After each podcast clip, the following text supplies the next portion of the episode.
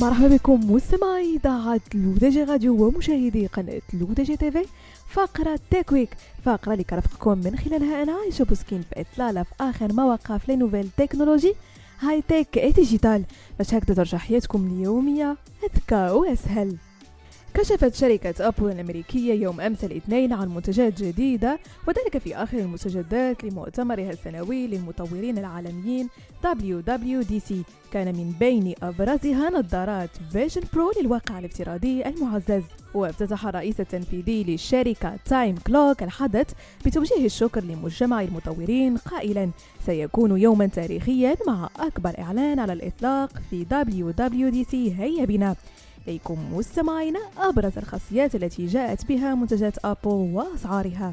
أول منتج سنتحدث عنه هو نظارات Vision Pro هذه النظارات التي خلقت ضجة في الوسط التكنولوجي ستطلق مطلع العام المقبل. بعد أن يتاح للمطورين الوقت لإنشاء تطبيقات تعمل مع النظام. تقول الشركة إن نظارات الواقع المعززة الجديدة من أبل تعمل مع مجموعة متنوعة من التطبيقات. مثلا يمكن للمستخدم تشغيل Adobe Lightroom وتحرير الصور باستخدام عيونهم وأيديهم فقط.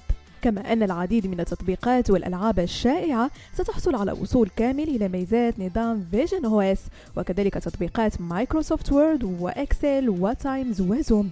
إضافة أنه سيكون لدى Vision Pro متجر تطبيقات جديد تماما لتنزيل تلك التطبيقات المصممة خصيصا ل visionOS بالإضافة إلى تطبيقات iPad و iPhone المتوافقة.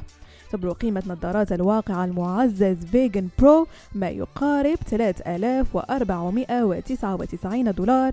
أقرب منافس لها هي نظارة Meta Quest Pro تكلفتها 1000 دولار. ثاني منتج هو جهاز MacBook Air مقاس 15 بوصة مع معالج M2 يعد هذا الجهاز الجديد أنحف كمبيوتر محمول في العالم. حيث يبلغ حجمه 11.5 ملم فقط. يأتي الجهاز الجديد بعمر بطارية يصل إلى 18 ساعة وأداء أسرع بكثير من أجهزة MacBook Air التي تعمل بنظام Intel ونظام الصوت المكون من ست مكبرات صوت. أما عن ثمنه فيصل ل 1299 دولار أو 1199 دولار للمستخدمين في التعليم.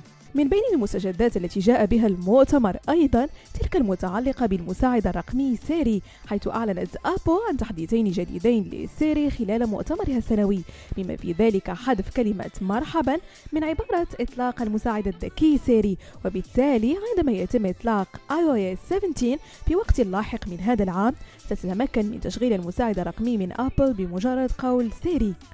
آخر منتج هو شرائح معالجي M2 Max و M2 Ultra كتحديثات على Mac Studio يمكن للمطورين إنشاء تطبيقات جديدة بسرعة هائلة مع أداء أسرع حتى 25 مرة من M1 Max. أضافت أبل أيضا M2 Ultra في عائلة شرائحها ما سيوفر أداء وحدة معالجة مركزية أسرع بنسبة 20% من M1 Ultra.